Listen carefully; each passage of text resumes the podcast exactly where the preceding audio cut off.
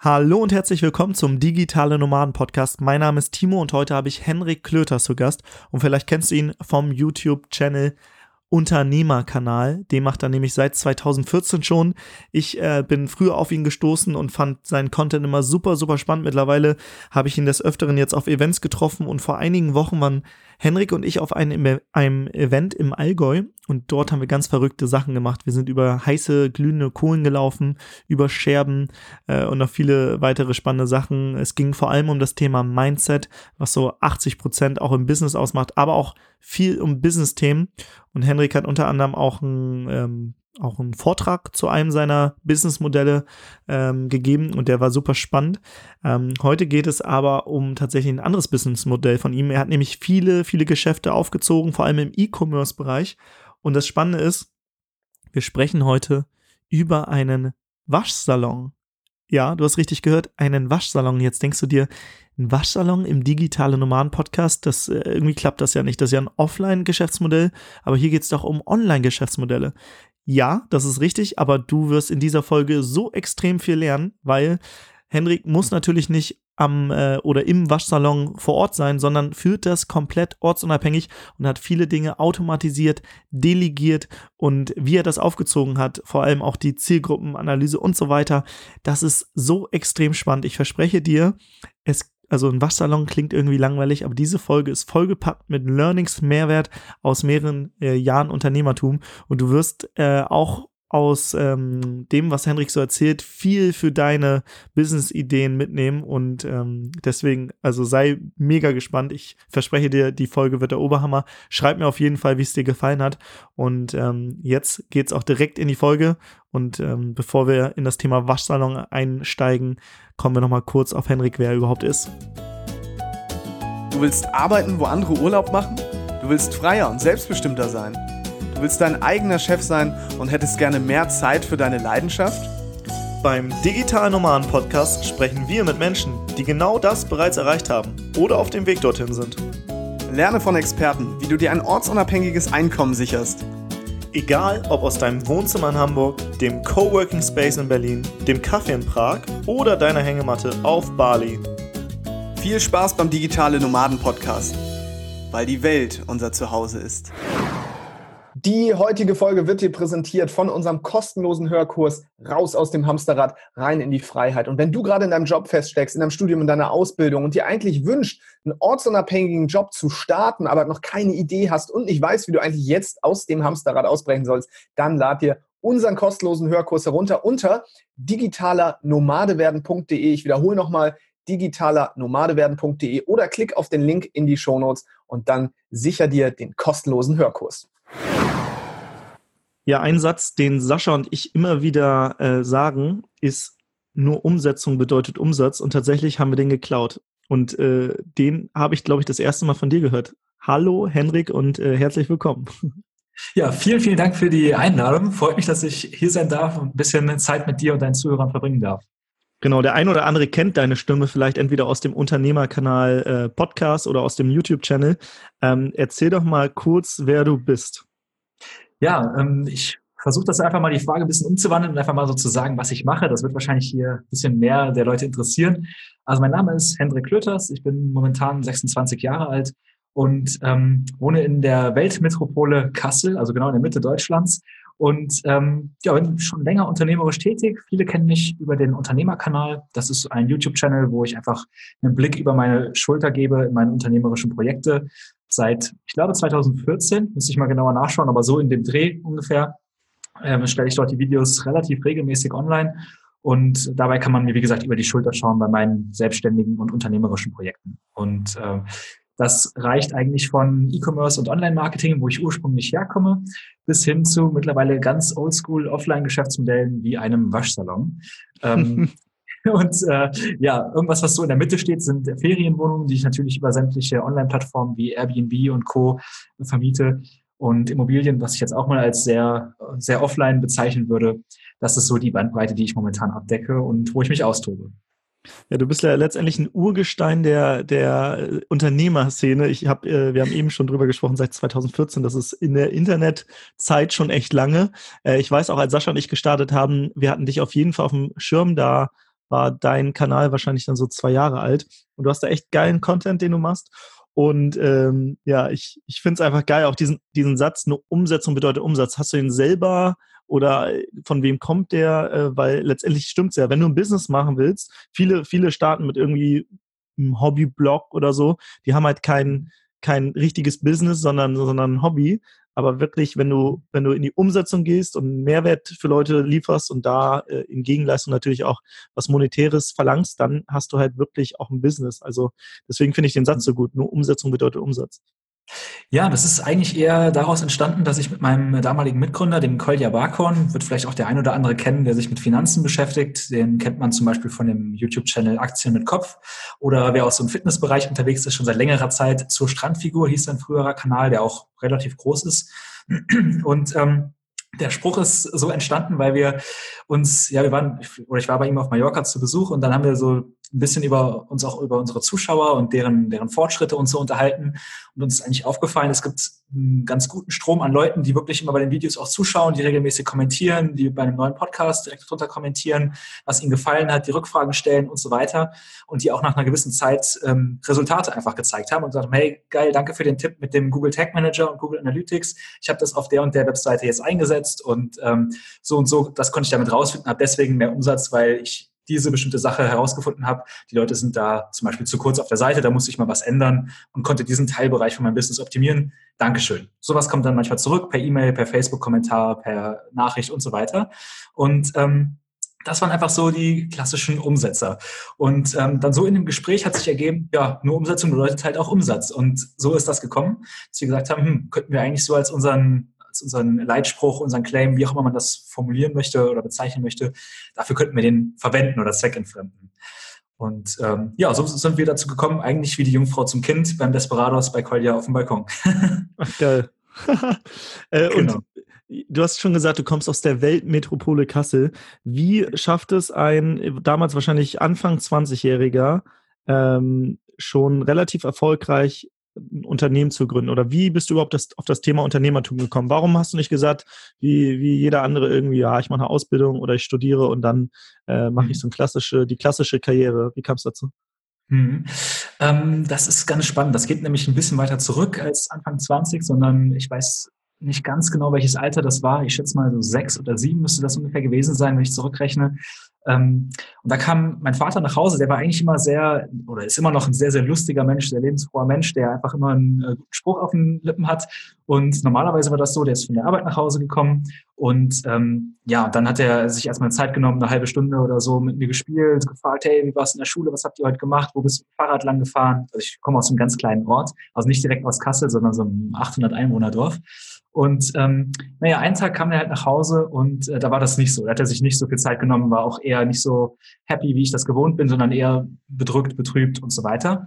Und zu der Zeit hat er in einem äh, so einer Einrichtung gearbeitet, die ja für Leute, die keine Ausbildung bekommen haben nach der Schule, die teilweise nicht mal einen Schulabschluss haben, sondern was einfach Schulabbrecher waren.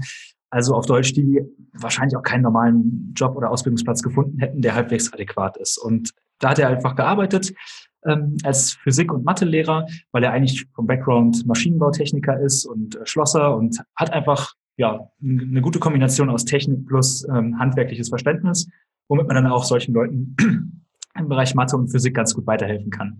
Mhm. Lange Rede Sinn, das hat er ein Jahr lang gemacht und hatte da einen riesen Spaß dran weil er halt bei diesen Leuten wirklich teilweise diese, ja, die Leute, die sich schon so ein bisschen aufgegeben haben, die einfach von der normalen Jobwelt nicht so viel zu erwarten hatten, denen einfach wieder neues Feuer unter den Hintern machen konnte, die teilweise begeistern konnte, neue Sachen anzufangen, sich aufzuraffen und so weiter.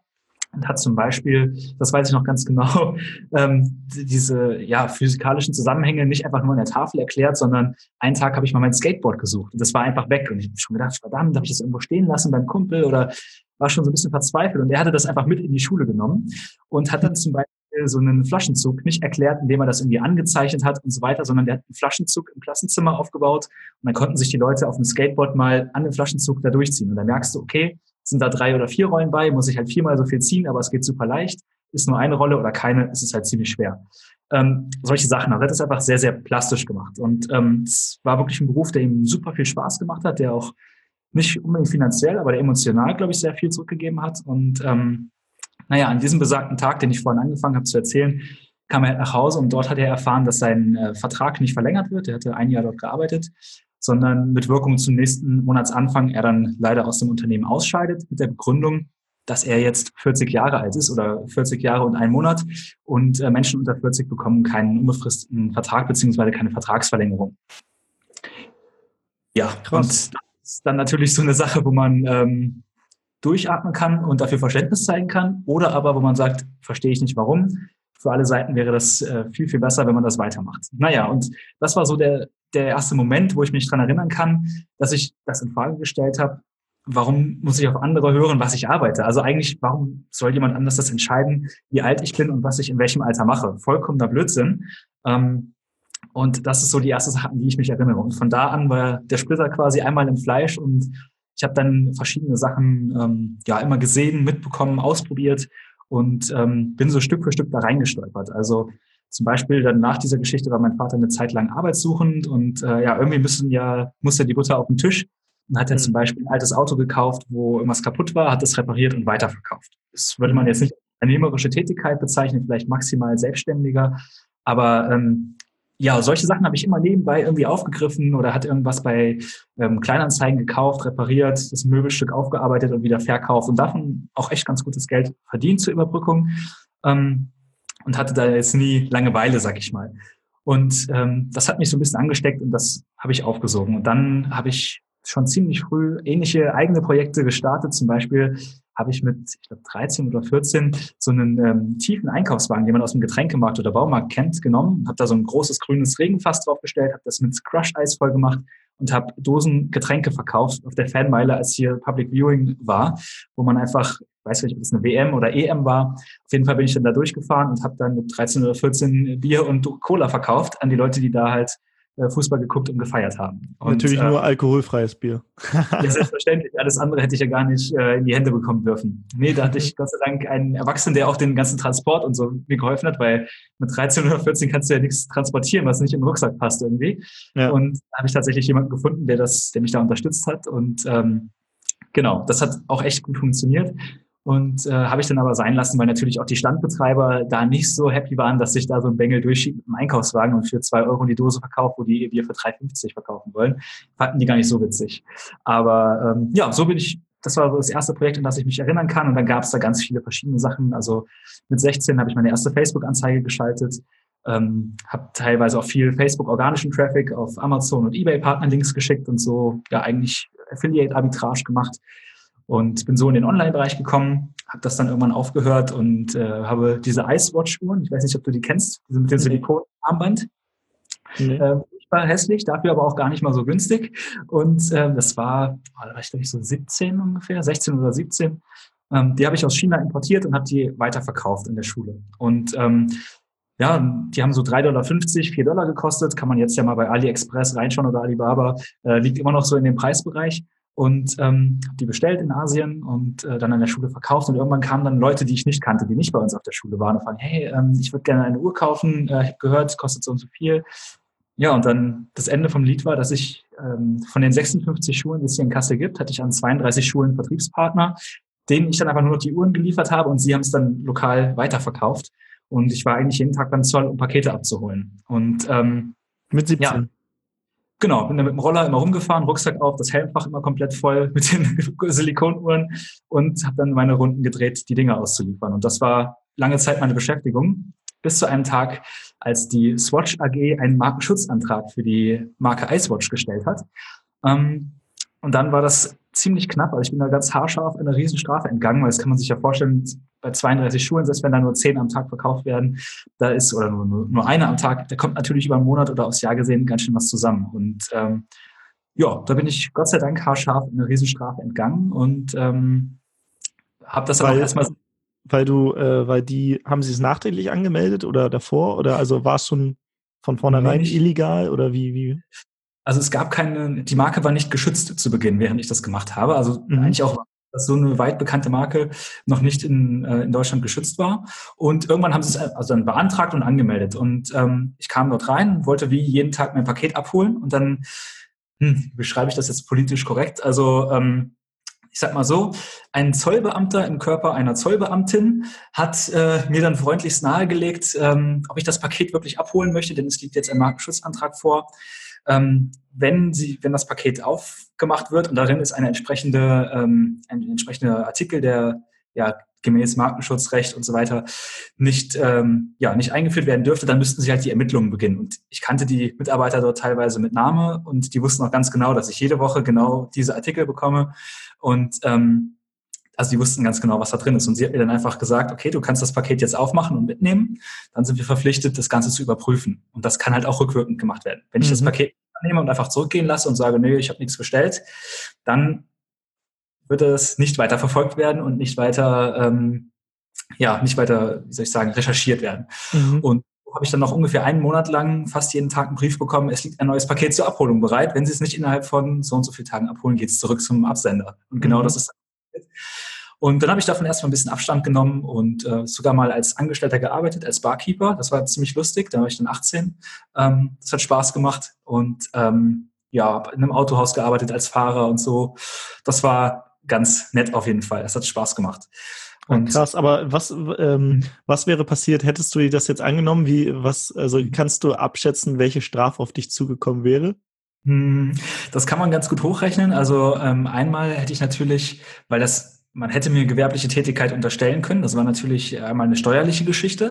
Das heißt, äh, ich hätte nicht nur auf die Erträge, sondern auch auf die nicht gezahlten Umsatzsteuern, das hätte ich nachzahlen müssen. Ähm, dann, was jetzt den Markenschutz angeht, da gibt es verschiedene Möglichkeiten, das zu berechnen. Es wird dann aber eigentlich eher geschätzt, wie viel das wäre. Und dann einmal der entgangene Schaden muss dem Unternehmen äh, also ersetzt werden. Und dann hätte man noch, ähm, ja, noch was obendrauf rechnen können für verschiedene Dinge, äh, wie zum Beispiel die rechtlichen Kosten für diesen Zivilprozess und Unterlassungserklärung und so weiter. Ich nehme mal an, ich habe das mal ganz grob hochgerechnet, dass wir da im unteren sechsstelligen Bereich gelandet wären. Ui, Genau.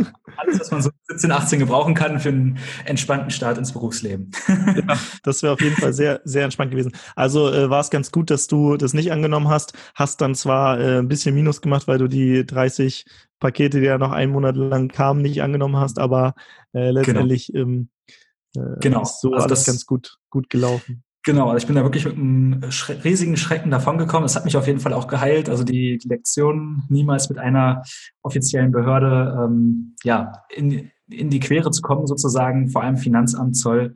Das hat sich eingebrannt. Also auch bei meinem jetzigen Unternehmen habe ich als einen Mitgründer jemanden, der eigentlich äh, Beamter ist, noch im, im Hauptberuf. Und ähm, das ist auf jeden Fall die Lektion, die ich da rausgezogen habe. Niemals mit dem Finanzamt oder Zoll oder ähnlichen Behörden sich anlegen. Denn ähm, ja, man hat im Prinzip keine Möglichkeit, sich dem effektiv zu entziehen, wenn man seinen Lebensmittelpunkt weiterhin in Deutschland haben möchte. Ja.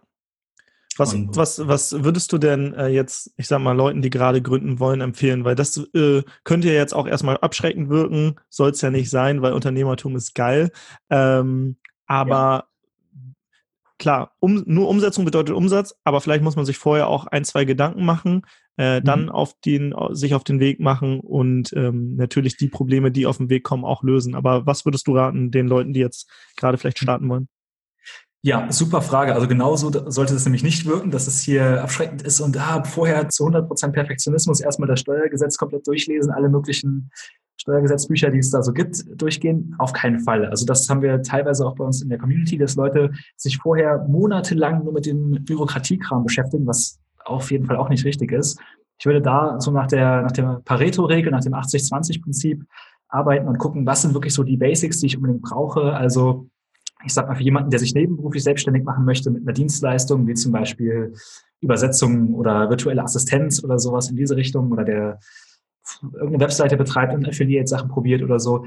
Ähm, da würde ich sagen, wenn du ein Einzelunternehmer werden möchtest, schau dir an, wie melde ich ein Gewerbe an, was muss ich in den ähm, Fragebogen zur steuerlichen Erfassung eintragen. Das ist also das, womit du dem Finanzamt mitteilst, was du so machen möchtest und wie du steuerlich behandelt werden möchtest.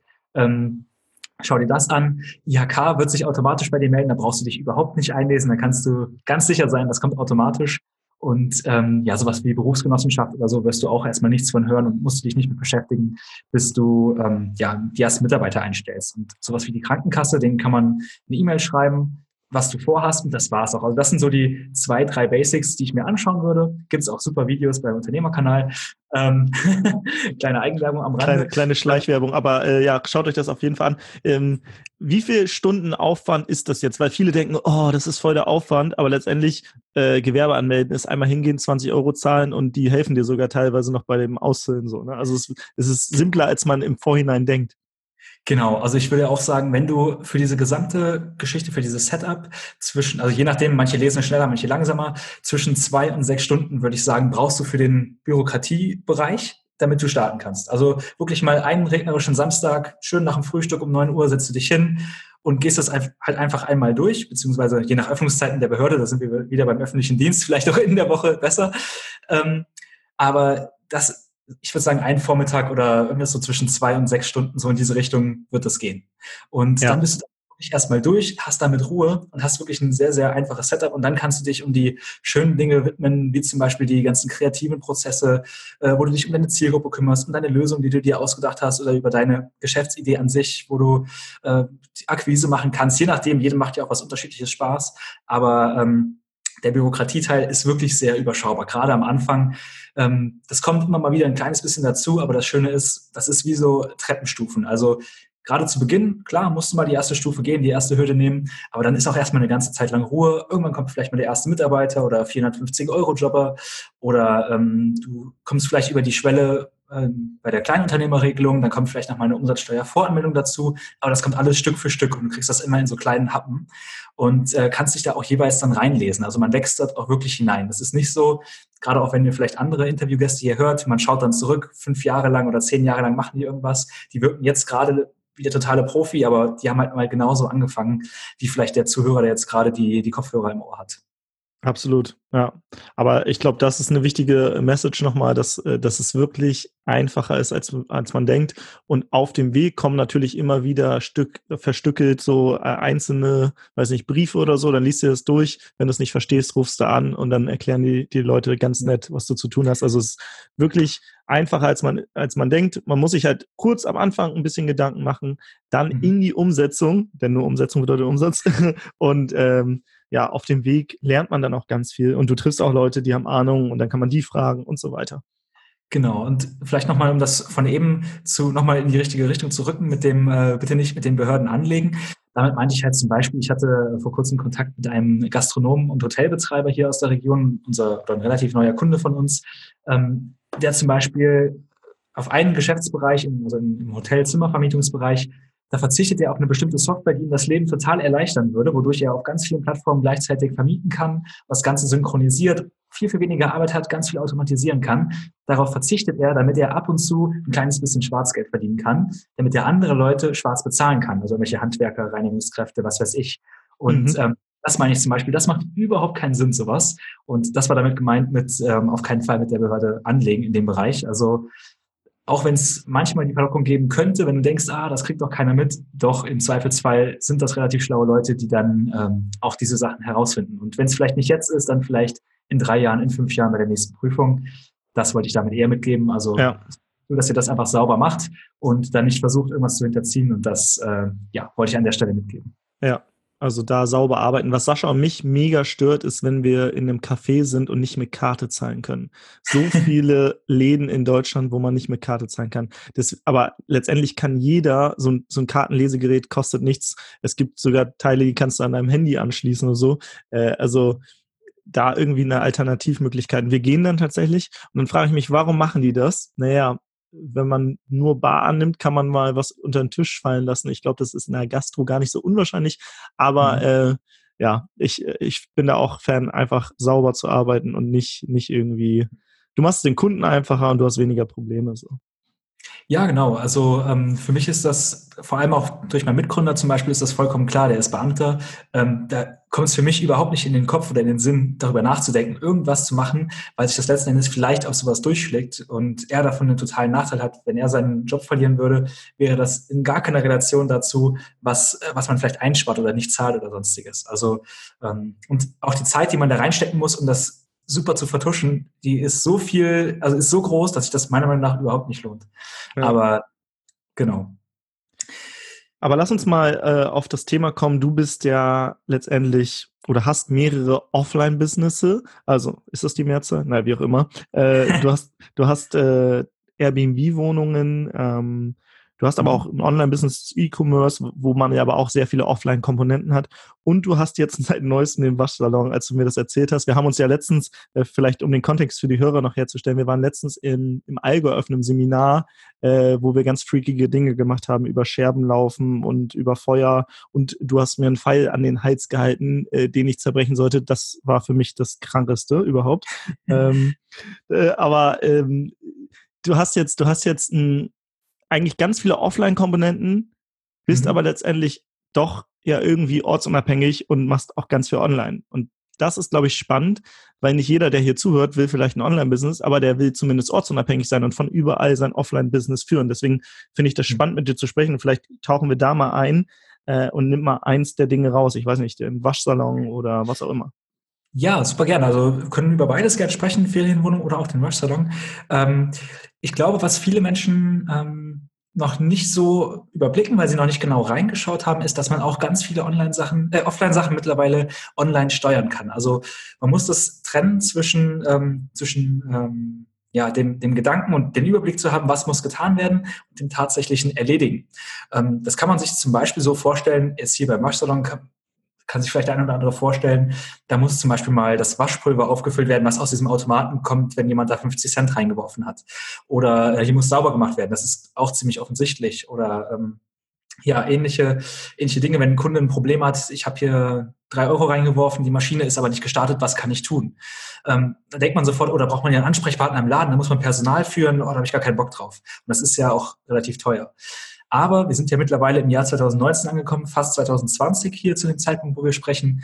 Und ähm, da haben wir halt überlegt, okay, was gibt es denn für Möglichkeiten, damit genau das gelöst ist? Und ähm, was, also wo kann man bestehende andere Unternehmer, die genau das machen, wo kann man die vielleicht überholen? Was sehen wir für Möglichkeiten als jüngere Menschen, was die nicht sehen? Also es gibt zum Beispiel einige unserer Mitbewerber, die schließen jeden Morgen ihre Tür per Hand mit einem Schlüssel auf. Die gehen, also stehen jeden Morgen um 6 Uhr auf, um dann den Schlüssel rumzudrehen.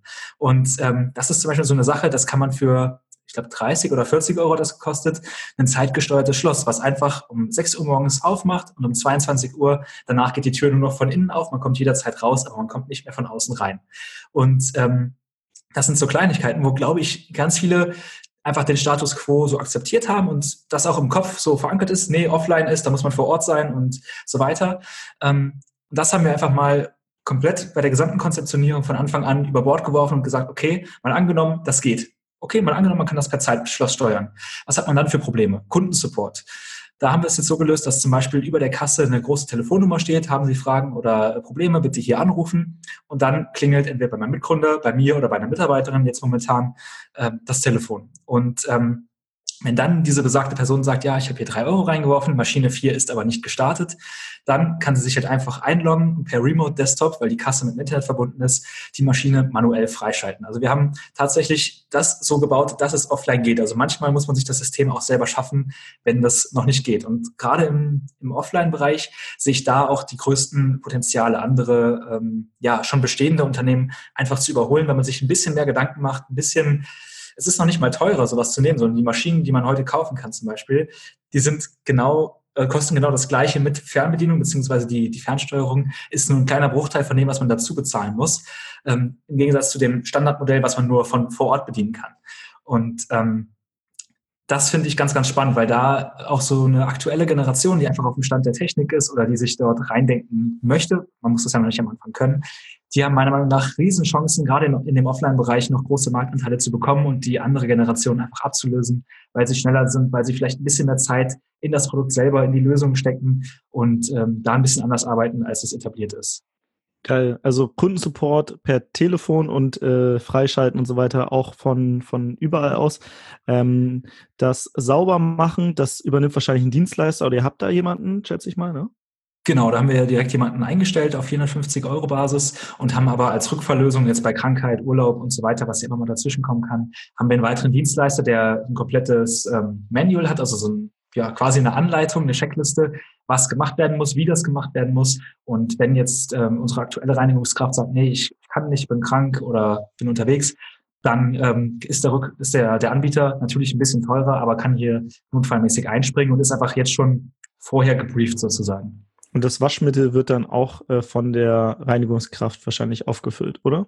Genau, richtig. Ja, das ist. Das heißt, mhm. oder, oder gibt es irgendwelche Dinge, die ihr nicht beachtet habt, die ihr nicht von überaus machen könnt, die erst später dazu kamen? Also Schloss natürlich, das habt ihr wahrscheinlich von Anfang an bedacht, aber gibt es vielleicht auch was, wo ihr erst im Prozess gemerkt habt, ah Mist, das, da müssen wir noch eine Lösung finden? Ähm, wir hatten am Anfang ein Auslaufmodell, also eine, ähm, eine Schlauchverbindung, die undicht war.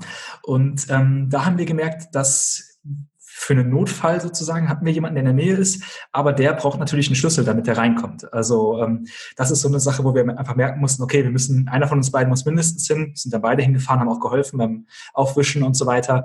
Ähm, das war nochmal so eine Notfallsache, die mir idealerweise nicht passieren sollte, wenn ich gerade irgendwo am Strand liege. Mhm. Ähm, kann man meiner Meinung nach aber auch lösen, wenn man zum Beispiel irgendwo eine Schlüsselbox installiert oder ähm, ja, wenn man einen Anbieter hat für sowas, einen wie ein Hausmeister nenne ich es jetzt mal, Hauswart oder so, ähm, in der die Schlüssel verwaltet. Also das ist eine Sache, die dazugekommen ist.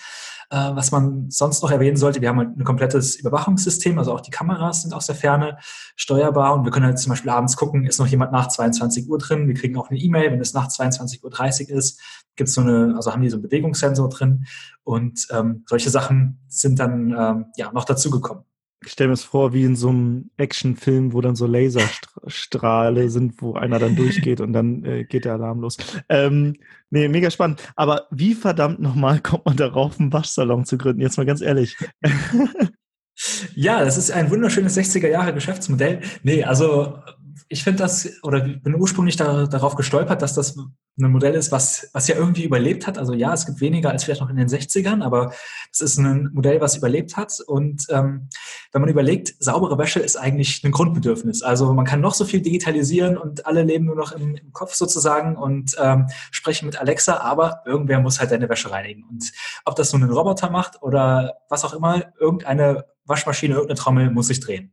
Und ähm, das ist so die eine Grundvoraussetzung, die mich daran einfach begeistert oder die mich auch überzeugt hat, okay, da wird auch in den nächsten zehn Jahren, wird das Wasser, was durch deine Baumwollfasern fließt, wird nicht wegdigitalisiert werden, meiner mhm. Meinung nach. Ja. Ähm, das vielleicht so als Grundvoraussetzung. Und ich habe im Studium ja, vor ungefähr zwei, drei Jahren ähm, hatte ich einige Kumpels, die den Waschsalon nutzen mussten, beziehungsweise hin und wieder. Manche sind davon am Wochenende zu Mami gefahren und haben es da gewaschen. Aber ganz viele hatten keine eigene Waschmaschine und sind dann halt einfach in den Waschsalon gegangen. Und das war für die der schlimmste Tag der Woche, wenn die oh, ich muss in den Waschsalon.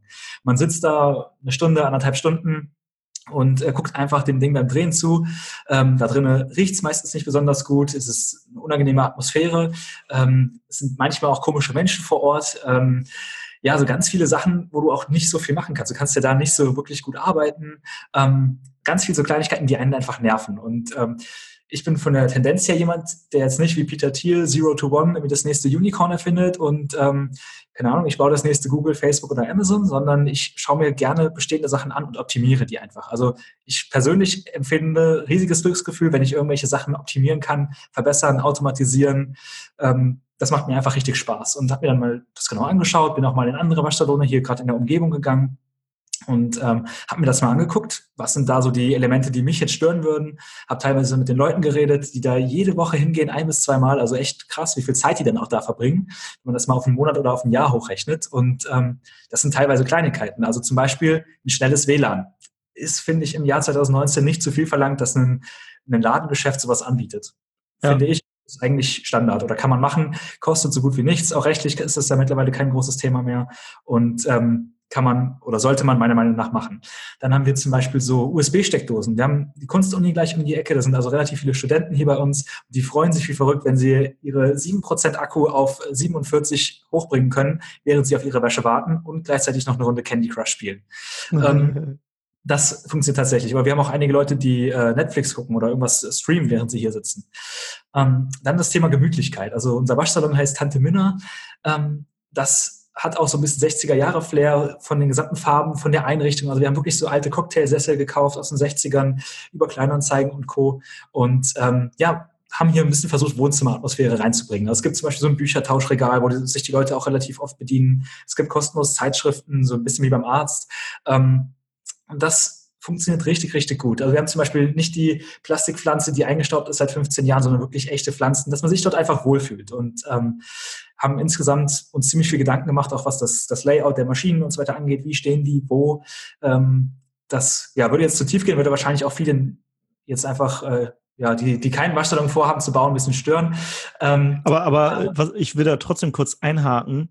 Äh, mhm. Ich finde das gerade mega spannend. Ähm, also ich mhm. stelle mir gerade vor, Henrik geht durch die Waschsalons in der, in der Gegend, sitzt da mhm. so, hat vielleicht irgendwie so eine Zeitschrift dabei, so mit so, so Gucklöchern, guckst so, wie verhalten sich die anderen Menschen, oh, äh, scheiße, die eine ärgert sich, Akkus alle und so weiter. Du sprichst mit den Leuten und du optimierst ja genau das, was du gesagt hast. Ne? Du nimmst, du willst nicht das nächste Riesenstarter bauen, sondern du nimmst vorhandene Modelle, die funktionieren und guckst, ja. was stört ich, äh, die Leute genau. wollen schnelles WLAN, weil sie da zwei Stunden irgendwie abhängen. Die wollen Netflix gucken, äh, die brauchen USB-Ladegerät, damit, damit der Akku nicht alle geht. Es muss gemütlich sein, äh, vielleicht noch so ein bisschen, was du gesagt hast, Bücherregal, Zeitschriften und Pflanzen. Und schon hast du ein ganz anderes Flair und die Leute fühlen sich auf einmal wohl und kommen zu dir und gehen nicht in den Waschsalon zwei Straßen weiter, ne? Mhm. Genau, und ähm, das ist so eine Sache, aber das würde wahrscheinlich auch ein, ein smarter Offline-Unternehmer machen, sage ich jetzt einfach mal. Der guckt sich die Mitbewerber an ähm, und sieht dann einfach, okay, das läuft nicht so gut, da kann ich besser sein. Das ist, ich würde mal sagen, relativ normal. Also jemand, der zum Beispiel sagt, ich, keine Ahnung, ich bin ein guter Designer, ich entwerfe gerne Klamotten, der guckt sich vielleicht andere kleine Boutiquen an, andere kleine mhm. Brands, die einen eigenen Laden haben und sagt, oh, die Produktpräsentation ist blöd, ich mache das mal besser so und so. Finde ich relativ normal. So einen Optimierungsgedanken hat man einfach als, als selbstständig und unternehmerisch denkender Mensch.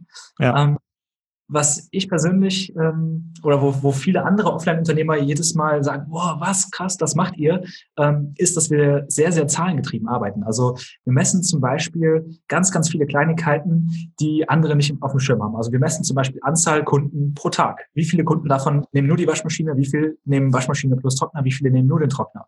Wie viele nehmen eine große Maschine, wie viele eine kleine, wie ist das Verhältnis miteinander, wie ändert sich das Winter gegen Sommer, solche Sachen zum Beispiel. Und ähm, wenn man sich das dann ähm, anschaut, was andere machen, ähm, das ist dann tatsächlich, kommen dann so Antworten wie, ja, so ich schließe dann morgens auf um 6 Uhr und ähm, ja, dann abends, da gucke ich in der Kasse, was ist da und ähm, ja, dann, dann passt's. Und äh, wir messen halt wirklich Anzahl der Waschzyklen, wie viel Energie haben wir verbraucht, gucken uns diese einzelnen Verhältnisse an, was ist wie oft, in welchen Zeiträumen wird gewaschen, also wo sind die Lastspitzen quasi, wo haben wir Leerlauf und ähm, haben das dann kombiniert mit einem weiteren Bereich. Also wir haben unsere Fixkosten ein bisschen reduziert, indem wir Teilflächen untervermietet haben. Mhm. Hat, äh, Amazon hat eine, bei uns so ein Amazon Locker vorne reingestellt. Ähm, die mieten also von uns ungefähr zwei, zweieinhalb Quadratmeter, zahlen dafür einen Preis X pro Monat. Und äh, Leute können ihre Amazon-Bestellung zu uns in den Laden bestellen und das wie so eine DHL-Packstation so ähnlich mit einem PIN-Code abholen. Cool. Für uns war das sowieso toter Raum, wir kriegen sogar noch Geld dafür und total viele Leute kommen rein und sagen, boah, hier stehen ja Waschmaschinen, wusste ich ja gar nicht. Ähm, und die sind jetzt teilweise da zum Jahreswechsel im Herbst, wenn sie ihre Bettdecke vom Dachboden holen oder aus dem Keller und sagen, oh, die möchte ich mal durchwaschen, ist ganz schön viel Staub drin oder so. Und äh, auch Leute, die sonst nicht in den Waschsalon gehen würden, die jetzt gar nicht so aktiv auf der Suche sind, speichern sich das im Kopf ab, ah, da ist ja einer an der Ecke. Und ähm, das heißt, wir nutzen unseren Untermieter eigentlich als Werbetool. Das ja. ist noch ein so ein Ding. Dann haben wir ähm, einen Teil der Fläche hinten untervermietet an einen Bügelservice. Also es ist eine Frau, die sich selbstständig gemacht hat. Die hat zwölf Jahre lang so eine Heißmangel betrieben. Falls jetzt hier jüngere Leute unter uns sind, die äh, nicht wissen, was ein Mangel ist, stellt euch vor wie ein riesiges Bügeleisen, was so 1,60 Meter, 1,80 Meter breit ist, wie so eine heiße Rolle, die sich dreht, wo man zum Beispiel eine Bettdecke reinschieben kann oder so, so einen Bettdeckenbezug, damit der glatt gebügelt wird. Also wie ein riesenbreites Bügeleisen. Mhm. Ähm, brauchen die meisten jungen Menschen nicht, aber in Hotels zum Beispiel, wenn die ganz viel Flachwäsche haben, die brauchen sowas oder ältere Leute äh, für Tischdecken und so weiter. Ähm, also, falls ihr es nicht wisst, fragt eure Oma, die zeigt euch, wie das geht. Ähm, diese Frau kann das halt noch und ähm, ja, hat so einen Bügelservice für Hemden oder auch so einen kompletten Wäscheservice. Leute können bei ihr die Sachen abgeben, wenn sie keine Zeit haben und sie wäscht und bügelt das und so weiter komplett und äh, zahlt hier eine geringe Miete. Und wir haben dadurch wieder jemanden, der im Laden ist und zum Beispiel ganz viel von dem Kundensupport auch abfängt, der einfach, ja. wenn jemand nicht bedient bekommt, fragen die kurz nach, die zeigt denen das ein, zwei Minuten und wir verdienen an der Miete nicht viel und das ist auch vollkommen okay. Aber wir haben halt diesen, wir müssen keinen festen Mitarbeiter dafür einstellen und sie hat gleichzeitig noch das Potenzial, dass sie hier in ihrem Wasch- und Bügelservice unsere Waschmaschinen nutzen kann und sie den ganzen Kram nicht anschaffen muss. Das ist mal so, so smart, weil normalerweise, okay, hättet vielleicht einen Mitarbeiter da, den ihr bezahlen müsst. Jetzt habt ihr quasi jemanden, der sogar euch noch eine kleine Miete zahlt und trotzdem mal so leichte Support-Sachen äh, mit übernimmt, ne? Genau. Und ähm, das ist wirklich super. Das ist auch so jemand, der mal nach einer Kleinigkeit gucken kann, wenn wir selber nicht vor Ort sind. Und ähm, das funktioniert super. Also das war wirklich, würde ich jedem empfehlen, zu überlegen, was habe ich vielleicht noch an Möglichkeiten, wo ich Synergien eingehen kann. Also das ähm, ja, finde ich total spannend. Können wir gleich vielleicht nochmal auf die EKS-Strategie äh, zurückkommen. Ja. Aber das war so eine Sache. Und ähm, um jetzt den Bogen zu schließen zu den, zu den Zahlen- und Datengetriebenen, weil jetzt ist ja noch nicht so ganz klar, ja, was bringt das überhaupt, wenn du weißt, wie viel Waschzyklen pro Tag? Das bedeutet, dass wir zum Beispiel jetzt auch Gewerbekunden aktiv ansprechen und zum Beispiel andere Airbnb-Betreiber, kleine Pensionen, Gastronomie, Friseure und so weiter und äh, holen deren Wäsche ab und waschen die dann in den Zeiten, wo keine Privatkunden bei uns sind. Und ähm, das ist natürlich eine Sache, wo wir unseren, unseren Abfall, in Anführungszeichen, das, was so oder so leer steht, wo wir das noch richtig gut nutzen können und wo wir einen totalen Preisvorteil gegenüber unseren Mitbewerbern haben, die müssen halt die Wäsche für 3,50 Euro oder so anbieten, damit sie auf den Gewinn kommen, um ihre ganzen Fixkosten wie Miete und ähm, Maschinenanschaffung und so weiter zu refinanzieren. Und wir können durch die Gewerbekunden unsere Grundauslastung schaffen und alles, was die Privatkunden machen, das ist halt quasi unser Gewinn. Mhm. Und hier einfach ein ganz anderes ähm, Grundrechenmodell als die meisten Mitbewerber. Mhm. Und äh, so haben wir uns halt auch in diesem Offline-Bereich, glaube ich, schon ganz gut abgesetzt, mal abgesehen vom Marketing. Also die meisten haben keine Webseite, geschweige denn einen Google My Business-Eintrag oder eine Facebook-Seite ist schon das Allerhöchste. Ähm, und äh, ja, das ist natürlich klar, dass man als Onliner äh, für, das, für das Suchwort Waschsalon Kassel innerhalb kürzerer Zeit auf Platz eins bei Google kommt. Ähm, das war auch so ein bisschen mein eigener Anspruch. Also alles andere hätte ich nicht verkraftet. Genau, das kam natürlich noch dazu, dass wir am Anfang relativ viel im Marketingbereich gemacht haben, mit kleinem Geldeinsatz, aber natürlich viel so lokales SEO und so weiter. Ja, finde ich mega spannend. Auch äh, das Thema Messen, was du angesprochen hast. Äh, das ist ja, also im Online-Bereich misst du ja alles. Ne? Wie viele Leute kommen auf die Seite? Wie viel tragen sich für einen Freebie ein? Wie viele davon öffnen die Mail? Wie viel ähm, und so weiter. Du kannst ja alles bis ins Kleinste messen. Und nur wenn du mhm. misst, kannst du natürlich gucken, okay, wo wo habe ich eigentlich Optimierungsbedarf? Weil vielleicht merkst du an einer Stelle, dass auf einmal die mhm. Abbruchquote extrem hoch ist und dann merkst du, ah, vielleicht muss ich hier mal mir eine neue Strategie machen. Und eine so eine Stellschraube, die man verändert, kann natürlich wieder extreme Auswirkungen haben. Und ich finde es das spannend, dass du dieses diesen, dieses, ja, letztendlich optimieren und messen, was man eigentlich aus dem Online-Bereich sehr, sehr oder sehr akribisch macht, dass du das so auf so ein Offline-Business überträgst, was ja eigentlich ja, mega, also mega effektiv oder effizient ist. Aber es machen halt nicht alle. Und das, ich finde das, ich finde das gerade so geil. Wir sprechen gerade über einen Waschsalon, aber ich finde es mega spannend.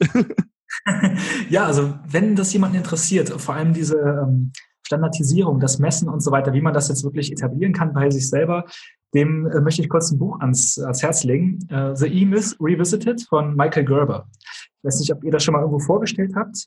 Nee. Ähm, super spannende Sache. Da geht es vor allem darum, wie man in, äh, ja, in Unternehmen Standards äh, reinbringen kann, Standardprozesse, äh, die man dann auch gut multiplizieren kann auf weitere Standorte, auf Franchise-Nehmer, wenn man auf sowas Bock hat. Oder ähm, ja, womit man sich selbst halt auch ersetzbar macht. Also dass es jemand anderes machen kann. Das, also ganz häufig ist ja der Nachteil von Offline-Unternehmen, dass man vor Ort sein muss, nur gegeben, weil man seine Prozesse nirgends dargelegt hat und eigentlich nur der Chef weiß, wie mache ich denn das eigentlich? Oder wenn du so ein mhm. ein-Mann-Unternehmen hast, dann bist du halt der Einzige, der das machen kann, weil nur du weißt, wie das geht, nur du hast das Passwort dazu, nur du kannst bei der Bank einzahlen, weil nur du hast eine Karte ähm, und so weiter und so fort. Aber das muss man sich halt ganz genau anschauen. Was ist ja eigentlich der Flaschenhals? Warum kann das kein anderer machen? Warum muss ich vor Ort sein? Und ähm, ich glaube, da hätten ganz, ganz viele noch weiteres Potenzial und das Buch ist wirklich sehr, sehr cool dafür. Wie heißt das? The E-Myth Revisited. Also E-Myth ist der ähm, ja, Entrepreneur-Mythos sozusagen, mhm. ähm, abgekürzt. Mhm. Ah, okay. Und du hast auch noch von der, äh, von der EKS oder der Engpass-konzentrierten Strategie gesprochen. Vielleicht gehen wir da noch mal kurz ein. Was ist das und wie nutzt du das? Mhm. Ähm, ich nutze die, ich bin kein sehr starker Anhänger davon, aber ich bin da relativ früh drüber gestolpert. Und ähm, da ist halt eine, eine Frage, ist die, ähm, die man sich relativ zu Beginn, das sind so sieben verschiedene Phasen, ähm, haben wir auch eine Podcast-Folge zu, wenn da jemand in Detail reinzoomen möchte. Und ähm, EKS ist auch markenrechtlich geschützt, deswegen muss man äh, bisschen aufpassen, wenn man da öffentlich drüber spricht, falls ihr da mal was zu machen möchtet. Ähm, Lange Rede, kurzer Sinn. Man stellt sich ganz am Anfang die Frage, ähm, wer hat eine ähnliche Kundengruppe, aber ein anderes Produkt? Mhm. Nehmen wir zum Beispiel mal einen Luxusautohändler, zum Beispiel, weiß ich nicht, Jaguar oder ähm, BMW, Mercedes, irgendein so Premium-Hersteller. Ähm, der hat die gleiche Zielgruppe wie vielleicht ein Juwelier oder ein, ein Uhrenhändler oder, oder so.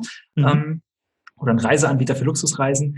Und die kommen sich aber mit ihrem Produkt überhaupt nicht in die Quere, versuchen aber die gleichen Leute zu erreichen. Und ähm, eine dieser Phasen ist dann auch, dass man sein Produkt und seine, ähm, ja, seine Value Proposition, seine Problemlösung ganz glasklar für genau diese eine Zielgruppe ähm, definiert und kommuniziert und sich dann halt solche Kooperationspartner sucht, die einfach die gleiche Zielgruppe, aber ein anderes Produkt haben. Und dann kannst du sehr, sehr gute Synergien nutzen, weil die Kunden, die du schon mal akquiriert hast, kannst du dann zum nächsten weitergeben. Du wirst für den wieder sparen, sodass der wieder zurücktauscht. Also zum Beispiel der äh, Schönheitschirurg, der, ähm, sag ich mal, die, ähm, das, das optische Aussehen von dem, dem Partner oder der Partnerin eines wohlhabenden Menschen stark verbessert hat, der, stell dir mal vor, wenn der fertig ist mit all dem im Nachgespräch, die Leute sind zufrieden, hat alles hat super geklappt, der gibt denen noch einen Gutschein für ein Wochenende Probefahrt mit dem neuen, das ist ich, ich kenne mich bei Luxusautos nicht aus, irgendwie den SLS AMG oder sowas. Mhm einen äh, Gutschein für die Hand drücken. Hier, machen Sie sich mal ein schönes Wochenende. Danke, dass Sie da waren. Der kriegt den Gutschein kostenlos von dem Mercedes Autohausbetreiber. Ähm, der Autohausbetreiber ist mit ähnlichen Leuten in Kontakt und wenn dem mal jemand fragt, hey, ähm, ne, das und das möchte ich machen, wo kriege ich denn die und die Uhr her? Der kennt wiederum einen ähm, guten Uhrenhändler, der sich mit Rolex, Breitling und so weiter äh, befasst und die vertreibt. Und so tauschen die untereinander ihre Kunden permanent aus, ohne dass es denen irgendeinen Nachteil bringt, sondern eher dem Kunden noch einen Mehrwert. Und ähm, wie gesagt, da gibt es einen standardisierten Prozess, das sind sieben Phasen. Ähm, und das finde ich persönlich sehr, sehr sinnvoll, weil man immer den Kunden im Fokus hat und das Problem dieser Kundengruppe. Und ähm, da finde ich, geht ganz, ganz häufig, verliert man so ein bisschen, gerade wenn man eine längere Zeit schon ein Unternehmen betrieben hat oder ein Projekt, kann man, kann das passieren, dass man das so ein bisschen aus den Augen verliert. Und ähm, ja, wir haben das hier im ganz, ganz kleinen Maßstab gemacht. Wir haben zum Beispiel als einen Nachbarn auf der rechten Seite so einen kleinen Kiosk, ähm, wie man sich das vorstellt. Ein ausländischer Herr, der super nett ist. Äh, da kann man alles kaufen, vom Snickers bis zur äh, Frau im Spiegel. Also diese Zeitschriften und so. Äh, und auf der anderen Seite ist ein Bäcker, der auch Kaffee verkauft und so weiter. Und wir wollten halt eigentlich auch einen Snackautomaten bei uns reinstellen und einen Kaffeeautomaten. Mhm. Haben aber überlegt, das wäre eigentlich super doof, wenn wir konkurrieren mit unseren Nachbarn auf der rechten Seite und auf der anderen Seite auf der linken Seite. Das macht überhaupt keinen Sinn wenn man jetzt so einen Automatenkaffee für 1 Euro oder 1,50 verkauft und nebenan ist ein Bäcker, der so einen richtig geilen Kaffee aus, Sieb, aus der Siebträgermaschine für 2 Euro verkauft, warum sollten wir hier für 6.000 Euro so einen Automaten kaufen? Der würde ja. kaum benutzt werden. Und ähm, ja, die legen bei uns einfach Gutscheine aus und dass man drüben einen günstigen Kaffee trinken kann. Und ähm, wir haben auf der anderen Seite bei denen einen äh, Flyer ausliegen, zum Beispiel für unsere Dienstleistungen und Services. Auf der anderen Seite der Kioskbetreiber, der hat einen Snackautomaten gekauft, stellt den bei uns rein und er kümmert sich komplett um das Auffüllen, wenn ein Mindesthaltbarkeitsdatum abgelaufen ist, der nimmt das Geld daraus und kümmert sich um den ganzen Kram, Kundensupport, wenn da irgendwas dran ist und so weiter. Also wir haben ihm eigentlich die Fläche kostenfrei überlassen und er ist aber parallel auch jemand, der uns mal hilft, wenn eine, ähm, ja, eine Kleinigkeit gebraucht wird, zum Beispiel Paket annehmen oder einem Handwerker mal die Kellertür aufschließen oder solche Kleinigkeiten, wofür ich wieder vor Ort sein müsste. Und, das heißt, der ähm, hat dann auch wahrscheinlich einen Schlüssel, um außerhalb der Geschäftszeiten da auch reinzukommen? Jein, also nicht immer, sondern wenn wir wissen, da, da liegt was an. Mhm. Aber äh, wollen ihm gerne auch einen weiteren Schlüssel hinterlegen. Genau. Ja. Ah, das ist, äh, ich finde das so spannend. Ne? Also du hast äh, von einem Bügelservice gesprochen, der bei euch drin ist, äh, mhm. wo natürlich die Dame profitiert, aber auch die Kunden. Du hast von äh, Amazon äh, gesprochen, dass ihr da quasi ähm, letztendlich eine Miete von Amazon bekommt, gleichzeitig der Kunde Pakete dahin bestellen könnt. Also äh, auch wieder so eine Win-Win-Win-Situation. Ähm, mhm. du, du, hast davon gesprochen, dass ihr die, die Leerzeiten oder wo nicht viel los ist, dass ihr das nutzt, um zum Beispiel Airbnb-Betreibern und so die, die Bettwäsche da waschen zu lassen oder ihren Service da habt. Ähm, mhm. Dann der Kiosk-Betreiber. Also da sind ja so viele Synergien und so viele Dinge, ähm, dabei. Finde ich mega, mega spannend und auch sehr, sehr sinnvoll. Ähm, Gerade wenn man merkt, okay, das ist jetzt gar nicht mein Kerngeschäft und das würde mich irgendwie ablenken. Warum nicht jemand anderes, anstatt dass wir dem Konkurren ma Konkurrenz machen, irgendwie wieder eine Win-Win-Situation zu erzeugen? Finde ich mega gut. Richtig geil.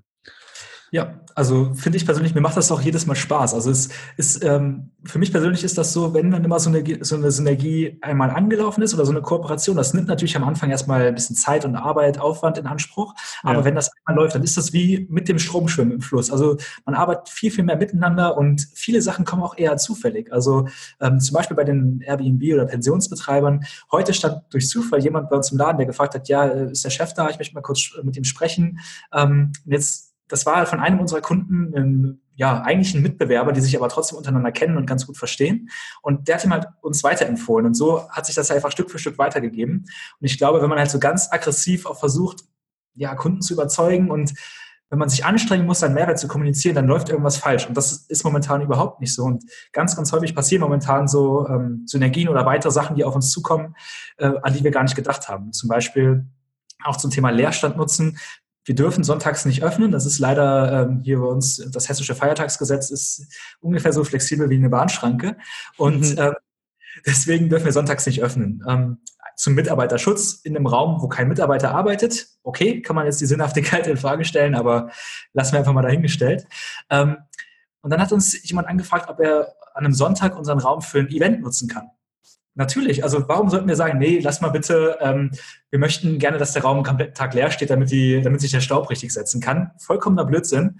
Ähm, natürlich geben wir das gerne frei und hatten jetzt hier zum Beispiel eine Kunstausstellung auch schon einmal drin. Mhm. Ähm, wie gesagt, die Kunstuni ist bei uns ganz in der Nähe. Hier gibt es dann so ein Galeriefest und ähm, ja, so konnten wir halt unseren Raum und das, was wir so oder so bezahlen und sowieso nutzen, wieder einmal mehr in die, in die Öffentlichkeit bringen, wieder einmal mehr jemanden zur Verfügung stellen. Und jemand anders hat einen Vorteil, wir haben einen davon. Warum sollte man das nicht machen? Ja. Voll spannend. Also, und das, ähm, was wir jetzt durchgesprochen haben, das machst du ja tatsächlich auch bei Airbnb. Wir hatten ja schon Bastian Barami zu Gast, mit dem hast du ja auch ein Interview aufgenommen. Letztendlich äh, hast du da auch sehr viel automatisiert mit einem Tür, automatisierten Türschloss, äh, automatischen FAQs und was es da alles gibt. Da müssen wir gar nicht so tief eintauchen, aber vielleicht ähm, sagst du noch ein, zwei Dinge, die du da beim Airbnb-Business hast, die du beim Waschsalon vielleicht nicht hast, weil es ja ein unterschiedliches Geschäftsmodell nochmal, um einfach mal zu zeigen, dass man Offline-Dinge auch online, ohne dass man vor Ort sein muss, ähm, steuern kann. Hm. Okay, ja, gute Frage. Ich überlege gerade. Also wir haben ähm, eine virtuelle Assistentin, die mittlerweile die kompletten ähm, Kundenkommunikationen übernimmt mit den Airbnb und Ferienwohnungsgästen. Und mittlerweile haben wir drei Wohnungen. Da kommt mhm. jetzt dem was dazu, wahrscheinlich fünf weitere bis Ende des Jahres. Ähm, und da übernimmt sie wirklich komplett alles, von äh, den ganzen FAQ-Fragen, wie ist das WLAN-Passwort, wann kann ich einchecken und so weiter und so fort. Ähm, das haben wir momentan so im Waschsalonbereich nicht, einfach weil wir schon vieles, glaube ich, ganz gut selbsterklärend gemacht haben. Auch viele Beschriftungen, überall, überall Anleitungen an jeder Maschine zum Beispiel steht dran, wie kriege ich das Ding gestartet. Mhm. Ähm, und haben auf der Website ganz viele FAQs. Ähm, das haben wir von daher also nicht, beziehungsweise ist bei Airbnb ein bisschen anders. Und das Grundproblem bei der Airbnb-Wohnung oder Ferienwohnung generell ist ja, dass man im Gegensatz auch zu anderen Modellen wie Amazon FBA oder generell E-Commerce, dass man das Produkt, nämlich die Unterkunft, nur einmal gleichzeitig verkaufen kann. Also ja. man hat einfach das Kapazitätsproblem, die Kapazitätsplanung ist eine ganz andere. Ähm, das ist halt eine Herausforderung, die man lösen muss. Und wir sind nicht nur bei Airbnb unterwegs, sondern auch bei Booking.com, Fevo Direct und so weiter und, noch, noch andere Plattformen, Direktbuchungen. Und ähm, da haben wir zum Beispiel einen Channel Manager, der einfach über alle Plattformen hinweg alles synchronisiert, damit wir äh, keine Doppelbuchungen bekommen und genau diese Sache nicht ein Mensch machen muss und sagen, oh, da kam eine neue Buchung rein, ich muss auf drei Plattformen das jetzt blockieren. Eigentlich auch eine vollkommen sinnbefreite Tätigkeit, sowas per Hand zu machen. Gibt es mhm. aber unfassbar oft. Also gerade das Unternehmen, von dem ich eben gesprochen habe, der gerne mal ein bisschen ähm, ja, Schwarzgeld verdient, damit der andere schwarz bezahlen kann, was ich nach wie vor vollkommen blöd finde. Der hat zum Beispiel diesen Channel Manager nicht, sondern macht das per Hand, damit er ab und zu mal eine Buchung nur mit Bleistift einträgt und dann wieder wegradieren kann. Wie gesagt, vollkommene Zeitverschwendung, vergeudete Lebenszeit. Und es äh, kommt noch zu Doppelbuchungen und äh, Fehlern und so weiter. Genau. Genau, und gleichzeitig kann man bei denen nicht online buchen, weil man nirgends die Auslastung sieht, sondern man muss immer anrufen. Und ich weiß nicht, wie viele mhm. von unseren Zuhörern jetzt gerade hier schon mal in einem Hotel angerufen haben, um einen Raum zu reservieren. Es geht eigentlich nur dann, wenn wie alle Plattformen abgestürzt sind oder man auf der, also wenn man das Hotel nach einer Besonderheit fragen möchte, dann mache ich das per Telefon. Ja.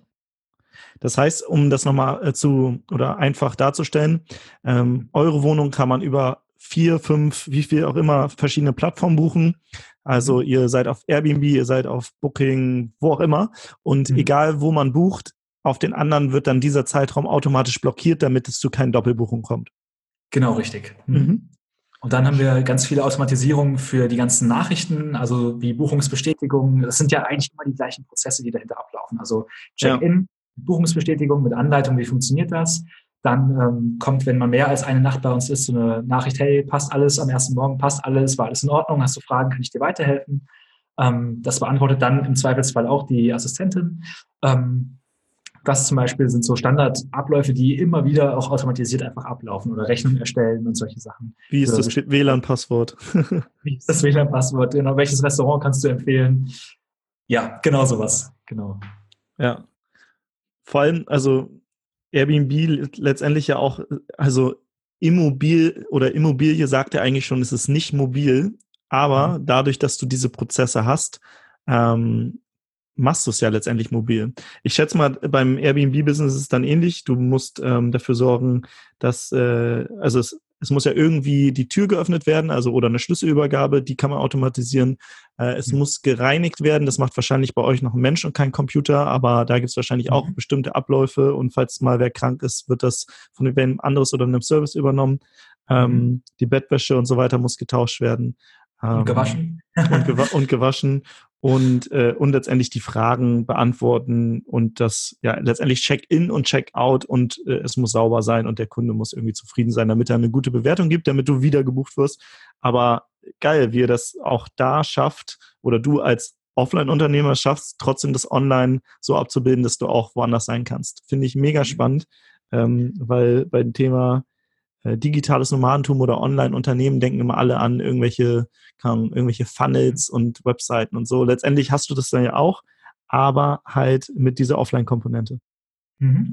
Genau, also unser Sales Funnel sieht halt ein bisschen anders aus. Bei uns kauft man dann eine Vorteilskarte und spart dann immer 10% beim Rabatt. So messen wir dann halt auch wieder, wie oft ein Stammkunde wiederkommt. Das ist unser Funnel. Ähm, bei, der, bei der Waschmaschine, beim Waschsalon oder? Genau, ja. So, so Vorteilskarten sieht aus wie eine EC-Karte. Ähm, darüber können wir dann auch den Kunden identifizieren und wissen dann auch schon, wer wie häufig kommt, seit wann. Äh, sowas wie Customer Lifetime Value kann man da tatsächlich auch berechnen. Ähm, ja, stimmt auf jeden Fall. Und ähm, also auch vom, vom Grundansatz, das würde ich gerne allen Zuhörern nochmal mitgeben, ähm, dass man meiner Meinung nach ganz, ganz viele Modelle auch noch zu online transformieren kann, ähm, was viele gar nicht so auf dem Schirm haben. Da kann ich auch gerne den äh, Bastian Kunkel zum Beispiel mal empfehlen. Ich weiß nicht, ob ihr schon mal gesprochen habt. Ähm, nee kennt man vom YouTube-Channel Versicherung mit Kopf. Das ist mhm. ein Versicherungsmakler, den ich persönlich super angenehm finde, der auch meine Sachen komplett abwickelt. Der lebt auf Mallorca, hat aber hier in Deutschland eine Lizenz und macht nur Skype-Beratung. Also kein schwitzender äh, Mensch in den Mit-50ern, der mit Krawatte bei dir am Küchentisch sitzt und einen Kaffee trinkt und nicht geht, obwohl du ihn super unangenehm findest, sondern jemand, der halt einfach ganz normal im Pullover wie du und ich ähm, ja, am Laptop sitzt, per Skype, sich richtig viel Zeit nimmt, der sich die Anfahrt spart, das Rumgeschleime und ähm, der das komplett remote macht und äh, das auch während seinem US-Aufenthalt zum Beispiel komplett so durchgezogen hat. Und ähm, das ist ja eigentlich so ein Bereich, wo man sagt, nee, Finanzen, Vertrauen, das klappt doch nicht und so. Ja, ja.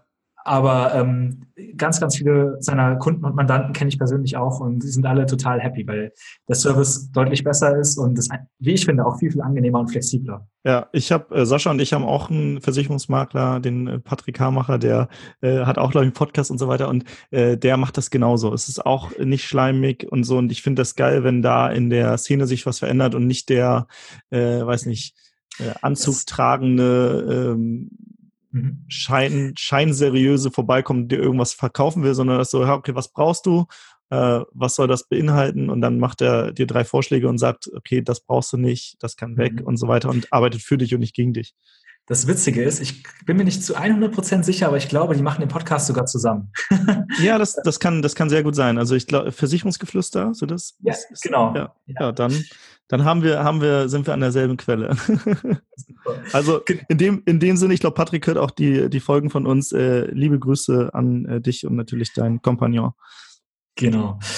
Ja, super. Und das sind so die, die Offline-Sachen, die wir online tun.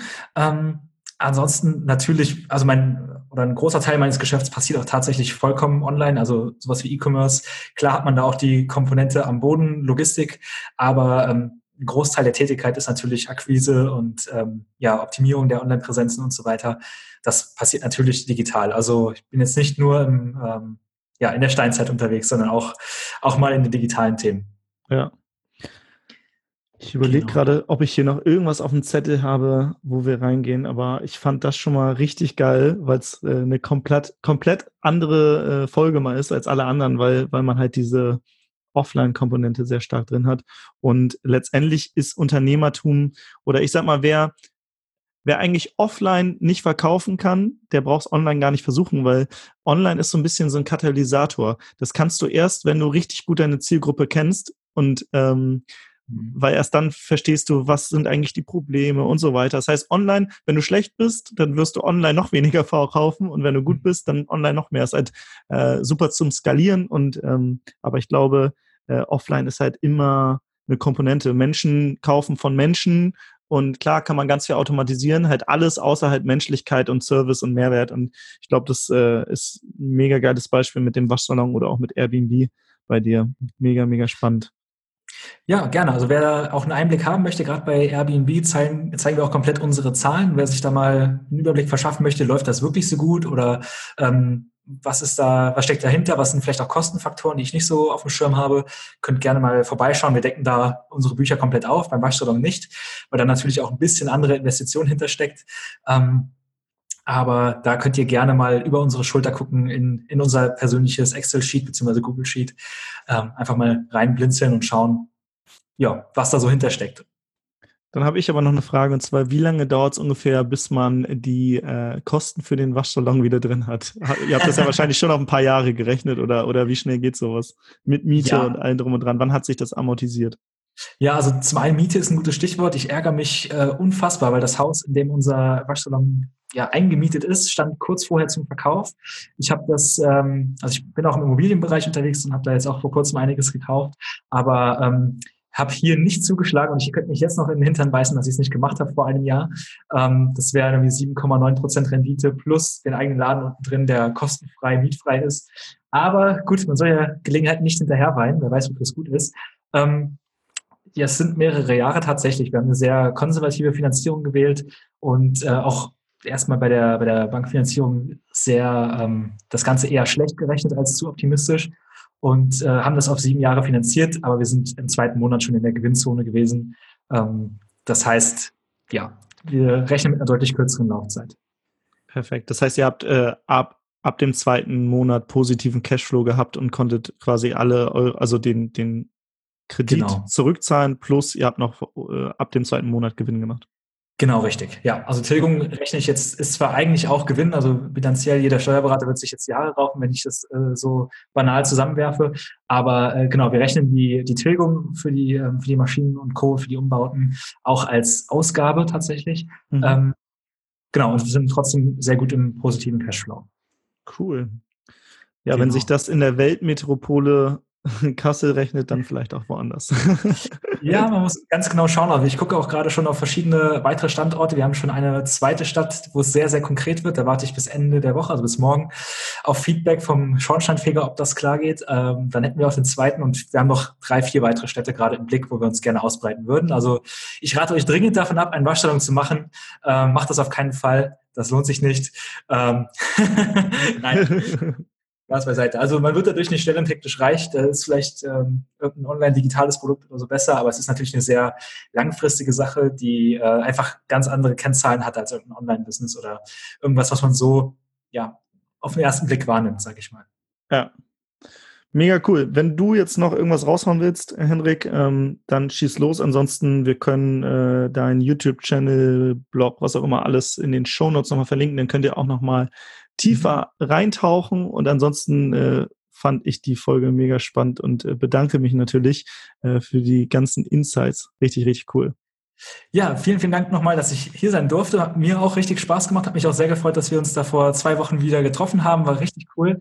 Und ähm, ja, wer jetzt sich hier angesteckt fühlt und irgendwas Unternehmerisches machen möchte, schaut gerne bei uns vorbei. Einfach Unternehmerkanal mal bei YouTube eingeben. Dann habt ihr auch ein Gesicht zu der Stimme. Und ähm, ja, alles, was den bürokratischen, steuerlichen Kram angeht, könnt ihr euch dort anschauen. Da haben wir super viele Tutorials, alle kostenfrei, kein Upsell bis zum Mond, sondern einfach ein kostenloses YouTube-Video ohne, äh, ohne irgendein Backend-Sale. Ähm, schaut dort gerne rein. Ansonsten Umsetzung bedeutet Umsatz. Freut mich, wenn ihr irgendwas umsetzt. Und ähm, ja, schickt, schickt auch gerne mal eine Mail, wenn euch diese Folge hier weitergeholfen hat und euch inspiriert hat. Da freue ich mich auf jeden Fall jedes Mal.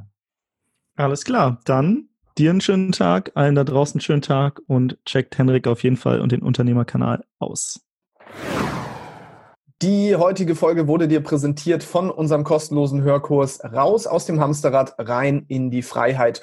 Und in diesem Kurs lernst du die sieben Schritte kennen, die dir dabei helfen, dem Hamsterrad zu entfliehen und dir ein Leben deiner Träume aufzubauen, in dem du einen Job findest, den du von überall aus machen kannst und der dir zeitliche und örtliche Freiheit ermöglicht. Geh jetzt auf digitalernomadewerden.de oder klick auf den Link in den Shownotes. Geh jetzt auf digitalernomadewerden.de oder klick auf den Link in, Show, in den Shownotes, um dir den kostenlosen Hörkurs zu sichern.